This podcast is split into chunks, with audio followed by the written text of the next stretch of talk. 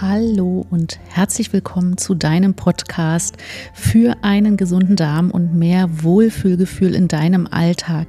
Ich bin Susanne und in diesem Podcast dreht sich alles um einen darmfreundlichen Lifestyle, traditionelle Ernährungsmethoden und ganz viel Spaß in der Küche. Wenn du deine Darmgesundheit also wirklich verändern möchtest, dann bleib dran. Ich teile mit dir Tipps und Wissen rund um dieses Thema. Ich freue mich übrigens riesig, wenn dir dieser Podcast gefällt. Teile ihn sehr gerne, damit noch ganz, ganz viele andere Menschen von diesem Podcast profitieren können.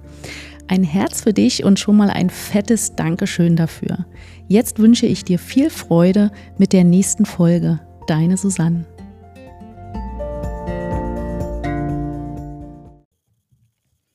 Hallo und herzlich willkommen zu einer neuen Folge deines Podcasts für einen gesunden Darm und mehr Wohlfühlgefühl in deinem Alltag.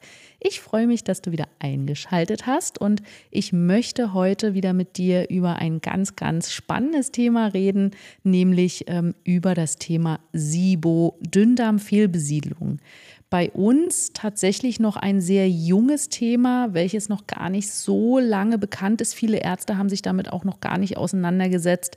Ähm, nichtsdestotrotz ist es super, super wichtig, dass wir mal darüber sprechen, weil gerade die Reizdarmpatienten ähm, ja zu 60 Prozent oder 60 Prozent aller Reizdarmpatienten haben tatsächlich eine Dünndarmfehlbesiedlung. Was eine SIBO ist, welche Ursachen sie hat, wie sie diagnostiziert wird und äh, ja, wie du quasi äh, da vorgehen kannst, wenn bei dir eine SIBO festgestellt wurde, ähm, welche Therapiemöglichkeiten gibt es, all das möchte ich heute mit dir in diesem Podcast besprechen. Ja, was ist eine Dünndarmfehlbesiedlung überhaupt? Der Fachbegriff dafür ist Small Intestinal Bacterial Overgrowth kurz SIBO. Das ist im Prinzip ein medizinischer Zustand, bei dem sich Bakterien oder andere Mikroorganismen vermehrt im Dünndarm ansiedeln. Normalerweise haben wir im Dünndarm nur wenige Bakterien bis gar keine, ähm, da der Großteil der Darmflora eben im Dickdarm, im, im Dickdarm lokalisiert ist. Wenn jedoch eine übermäßige Anzahl von Bakterien in den Dünndarm gelangt, kann das eben zu Verdauungsstörungen und ganz vielen anderen gesundheitlichen Problemen führen. Die Bakterien im äh, Dünndarm können zum Beispiel Nahrungsmittelbestandteile fermentieren und abbauen, äh, bevor sie sozusagen ähm, ordnungsgemäß verdaut und resorbiert werden. Ähm, so eine Fehlbesiedlung des Dünndarms kann natürlich auch die Aufnahme von Vitaminen und Mineralstoffen beeinträchtigen, was zu äh, ja, akuten Mangelerscheinungen führen kann. Die Ursachen sind tatsächlich sehr, sehr vielfältig. Also es können ganz reguläre Magen-Darm-Störungen sein. Ähm, die äh, Darmbewegungen sind vielleicht verlangsamt. Das heißt, die Motilität des Darms ist gestört. Man darf sich das so vorstellen, dass der Darm ähm, natürlich regelmäßige Bewegungen äh, ausführt, damit der Speisebrei transportiert werden kann. Wenn dieser Zustand aber gestört ist, dann kommt es durchaus auch ähm, zu solchen Problemen wie einer Dünndarmfehlbesiedlung. Auch bestimmte medizinische Zustände wie äh, Leaky Gut, Zöliakie ähm, oder auch anatomische Veränderungen, das sind alles Faktoren für eine SIBO.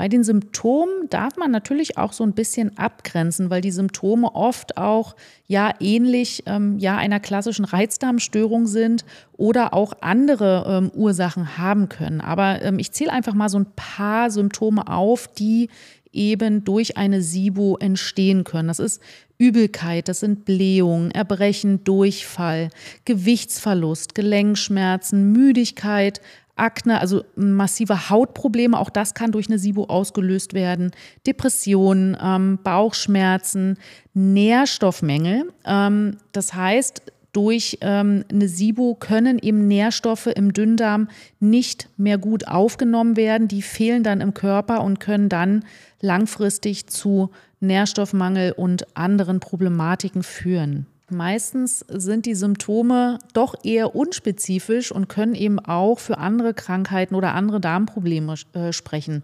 Man sagt immer so statistisch gesehen, dass Durchfall, Gewichtsverlust, Nährstoffmenge so eigentlich die wichtigsten Indikatoren sind. Und natürlich eben auch ein starker Blähbauch. Ähm, durch die Gase, die eben dort gebildet werden, äh, wird im Prinzip natürlich auch der Bauch dann aufgebläht. Und wenn du vielleicht auch schon lange mit einem ähm, vermehrten Blähbauch zu tun hast, solltest du auf jeden Fall auch einfach mal schauen, dass du dich auf eine SIBO untersuchen lässt. Die Diagnostik ist tatsächlich nicht über eine Stuhlanalyse zu machen. Also ich kann nicht über eine Stuhlanalyse erkennen, ob der Dünndarm fehlbesiedelt ist. Dazu ist ein äh, spezieller Atemgastest notwendig. Das heißt, sprich hier gerne mit deinem Arzt, wenn dein Arzt sich mit diesem Thema auch beschäftigt. Und ähm, du kannst auch ähm, einen Atemgastest durchführen, indem du dir selber ein Testkit für so einen Atemgastest bestellst. Ähm, ich verlinke unten gleich mal den Test, mit dem ich vornehmlich arbeite. Da kannst du sogar auch noch 10 Euro sparen. Ähm, einfach auf den Link klicken und dann kannst du dort oder kommst du dort im Prinzip direkt zu diesem Test.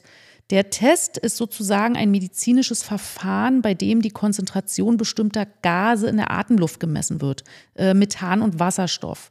Bei vielen Ärzten, deswegen sage ich, sprich, besprich das gerne mit deinem Arzt auch unbedingt, bei vielen Ärzten wird meist nur Wasserstoff gemessen. Das Problem ist, dass aber die methanbildenden Bakterien eben einen Anteil an vielen ähm, Symptomatiken hat. Und dieser Atemgastest ist recht einfach zu Hause durchzuführen. Du musst ein paar Dinge beachten, die aber ja jetzt nicht so ähm, nicht so wild sind. Also die Ernährung sollte vorher angepasst werden. Ähm, das steht aber auch alles immer in diesen Testkits mit drin. Es gibt eine ausführliche Anleitung und ähm, da steht dann eben genau, wie du vorgehst und wie du diesen Test durchführst. Im Prinzip ähm, musst du eine äh, so eine spezielle Testlösung trinken, die im Prinzip eine Substanz erhält, die dann von den Bakterien ähm, oder Verdauungsenzymen im Darm fermentiert wird.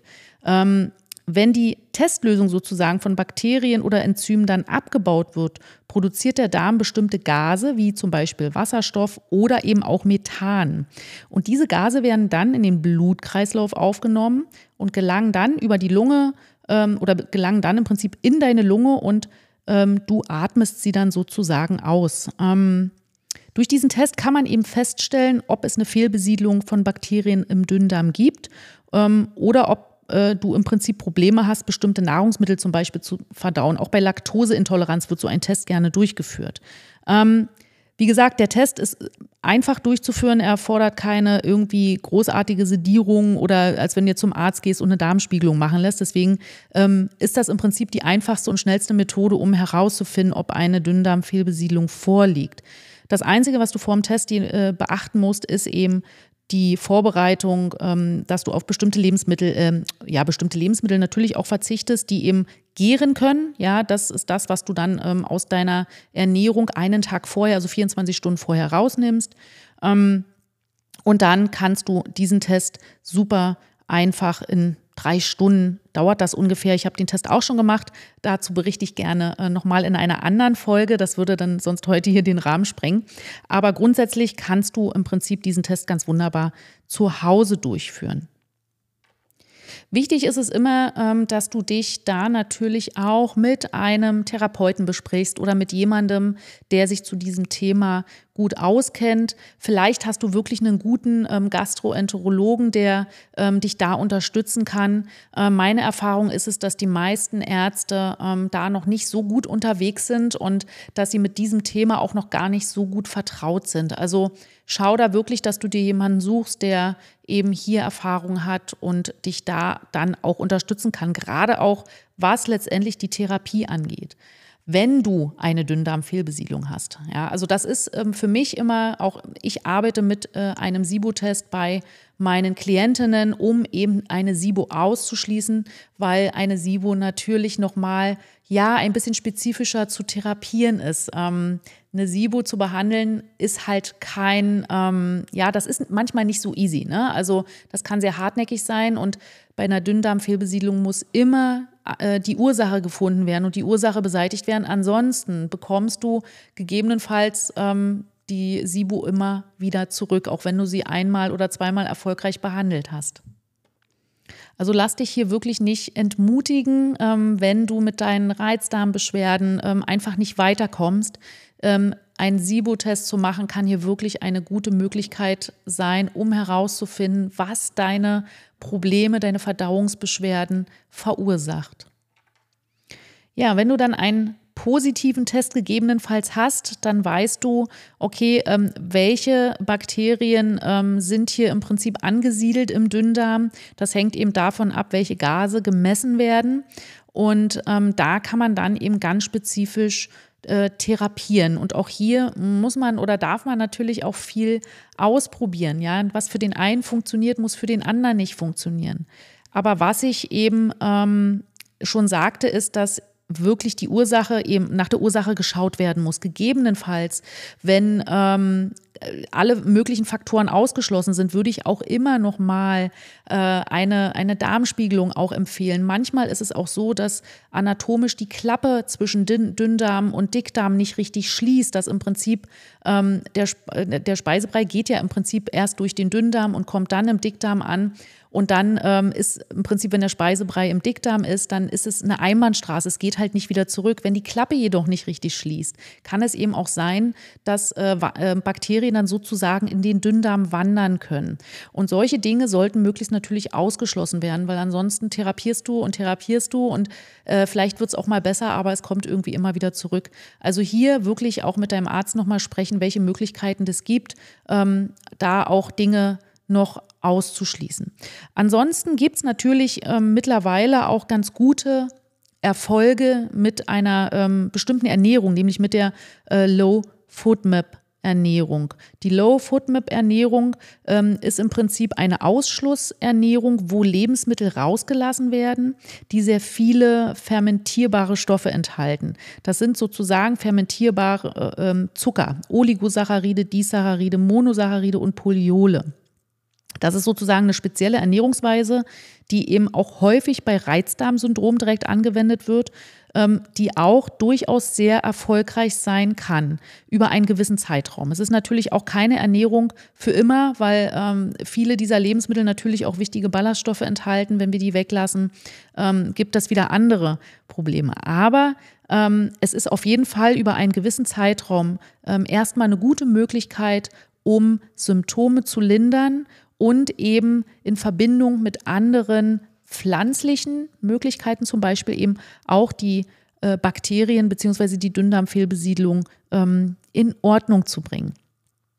Ähm, ja, im Prinzip äh, zielt ähm, die Low FODMAP Diät darauf ab, eben Nahrungsmittel zu reduzieren, die eben diese bestimmten kurzkettigen Kohlenhydrate enthalten, die im Darm fermentiert werden und bei äh, vielen Menschen eben zu Verdauungsbeschwerden führen können. Und ich nenne einfach mal hier so ein paar Beispiele, dass du dir einfach mal vorstellen kannst, was sind das denn für Lebensmittel, auf die ich zukünftig vielleicht besser mal verzichten sollte. Das sind für die Oligosaccharide zum Beispiel, die sind enthalten eben in Getreide, in Weizen, ähm, in Roggen zum Beispiel, aber auch in Hülsenfrüchten und in Zwiebeln. Disaccharide, das ist sozusagen die Laktose, das ist der Hauptvertreter, der eben in Milchprodukten vorkommt. Also äh, macht es schon auch Sinn, mal eine Zeit lang Milchprodukte zu reduzieren oder diese eben in fermentierter Form zu dir zu nehmen, wie zum Beispiel als Kefir. Aber da komme ich gleich nachher nochmal äh, in den weiteren Therapiemöglichkeiten nochmal drauf zurück, welche Lebensmittel und welche ähm, ja, Nahrungsmittel da eben zukünftig auch mehr auf deinem Speiseplan stehen sollten. Monosaccharide sind eben vornehmlich ähm, äh, in, in, in, Früchten und zum Beispiel auch in Honig. Das ist die sogenannte Fructose. Und Poliole sind Zuckeralkohole wie zum Beispiel Sorbit oder Xylit. Das sind so diese künstlichen Süßstoffe, ähm, die eben auch aber in einigen Früchten sogar enthalten ist. Also da gibt es dann auch eine ganze Menge Listen, die man äh, nutzen kann zur Unterstützung, damit man eben weiß, ja, was kann ich denn jetzt essen, auf was sollte ich jetzt zukünftig verzichten, beziehungsweise was sollte ich vornehmlich reduzieren. Die Low äh, FODMAP Ernährung wird dann idealerweise in drei Phasen durchgeführt, die eben über einen längeren Zeitraum funktioniert. Das muss man individuell sehen, je nachdem, wie stark auch die Beschwerden sind. Aber meine Empfehlung wäre, das Ganze schon so zehn bis zwölf Wochen durchzuführen. Und die erste Phase ist sozusagen die Eliminationsphase. Das heißt, in dieser Phase werden hoch ähm, FODMAP-Lebensmittel für eine bestimmte Zeit vollständig aus der Ernährung gestrichen. Also hier wirklich einfach mal ganz strikt äh, Lebensmittel rausnehmen, die eben sehr, einen sehr hohen Anteil an FODMAPs äh, enthalten. Dann gibt es sozusagen die ähm, Wiedereinführungsphase. Das heißt, nach dieser bestimmten Zeit, wie man eliminiert hat, werden nacheinander verschiedene FODMAP-Gruppen wieder eingeführt, um zu ermitteln, ähm, ja, welche spezifischen Nahrungsmittel bei dir zum Beispiel Probleme machen. Also, dass man hier wirklich Tag für Tag dann ähm, ja ein Lebensmittel wieder aufnimmt und schaut, wie reagiert dein Körper jetzt darauf. Sollte das noch nicht funktionieren, wird das Lebensmittel wieder weggelassen. Das kann sich natürlich dann zu einem späteren Zeitpunkt auch wieder ähm, verbessern. Also dass du dann irgendwann später eben dieses Lebensmittel wieder besser verträgst. Aber das ist dann wirklich ein ein Austesten. Und die dritte Phase ist die sogenannte Individualisierungsphase. Das heißt, basierend auf den Ergebnissen der Wiedereinführungsphase wird eine personalisierte, langfristige Diät entwickelt.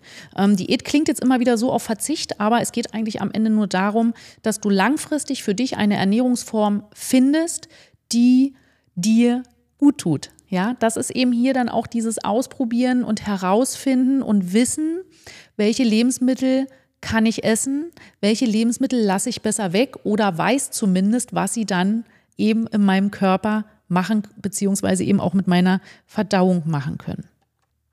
Wichtig ist eben hier auch darauf zu achten, dass deine Ernährung trotz allem nährstoffreich bleibt. Was kannst du gegebenenfalls ähm, durch Nahrungsergänzungsmittel noch wieder auffüllen? Ne, das ist ganz wichtig. Deswegen auch hier meine Empfehlung, Suche dir auch jemanden, der dich hier an die Hand nimmt und unterstützt.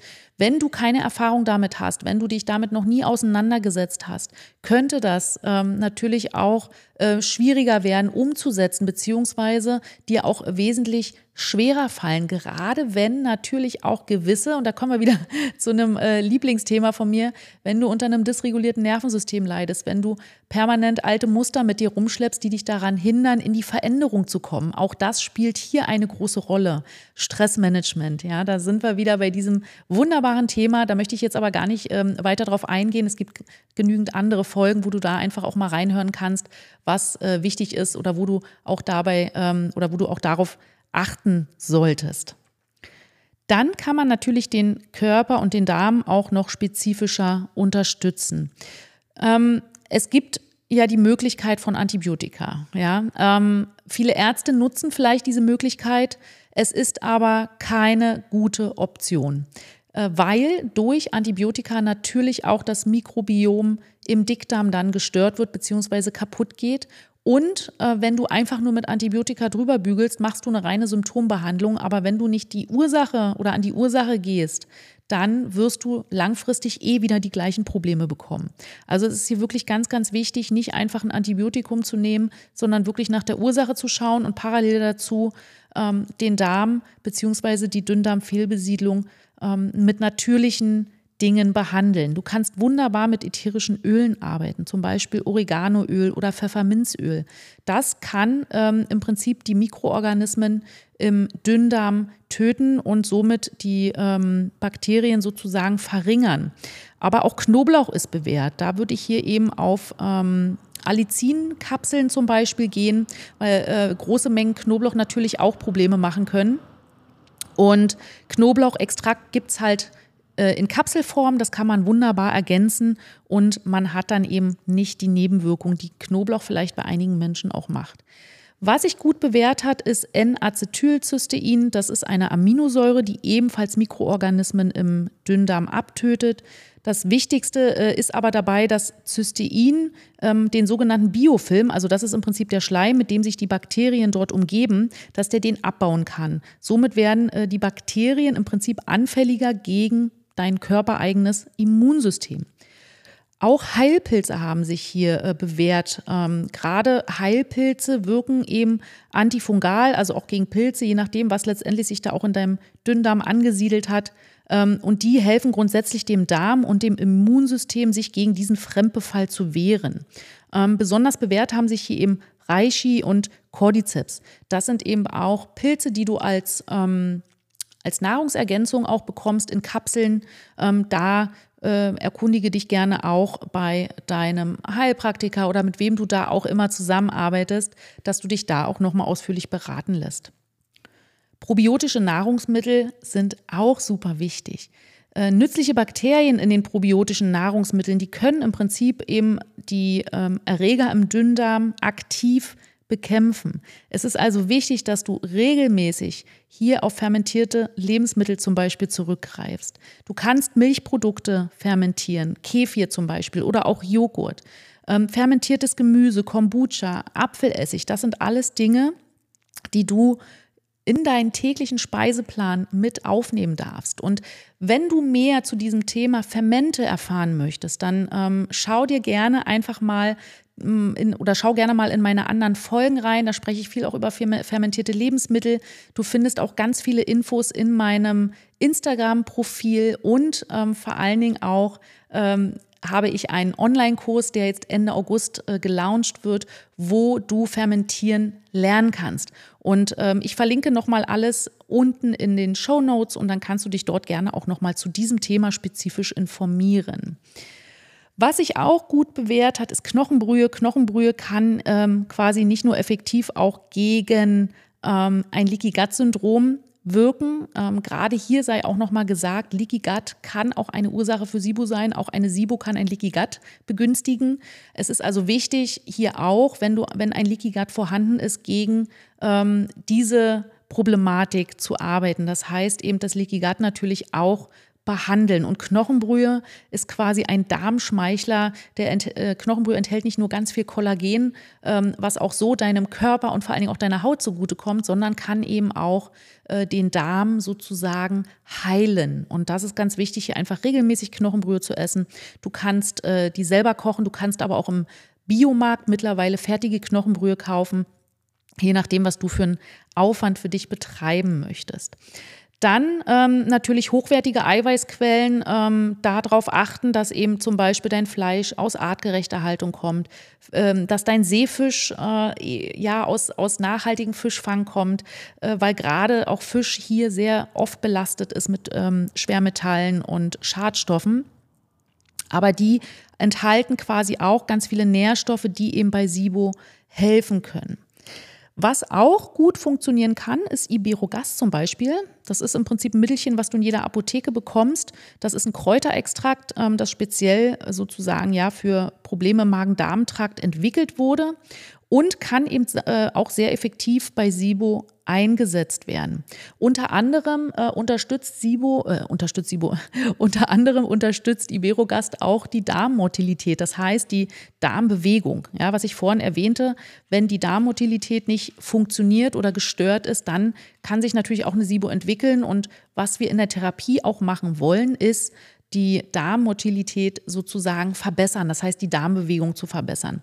Und das kannst du natürlich auch tun, indem du mehr dich mehr bewegst, wenn du vielleicht noch ähm, nicht viel Sport machst oder wenn du nicht oft spazieren gehst, schaue, dass du hier einfach ähm, ein bisschen mehr Bewegung in deinen Alltag bringst.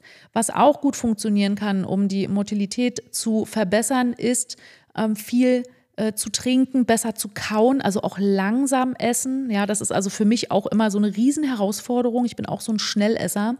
Und ähm, das kann natürlich eben aber auch zu Problemen führen. Deswegen nimm dir hier beim Essen Zeit, kaue gut und äh, ja, stress dich nicht. Ja, also auch Stressmanagement ist hier ein ganz, ganz, ganz wichtiger Punkt. Versuche also auch hier ähm, ja wieder über dein Nervensystem zu gehen, um den Verdauungsprozess natürlich auch hier so ein bisschen in Schwung zu bringen den Verdauungsprozess kannst du natürlich auch während der Therapie erstmal oder äh, ja, wenn du anfängst, deine SIBO zu behandeln, kannst du die Verdauung auch erstmal optimal unterstützen, indem du zusätzlich auch mal Verdauungsenzyme zum Beispiel nimmst oder eben guckst, dass ähm, deine Magensäure nochmal äh, extra angekurbelt wird. Betain-HCl kann ja eine gute Option sein, aber auch Apfelessig oder Zitronenwasser vor dem Essen können hier die Magensäureproduktion anregen.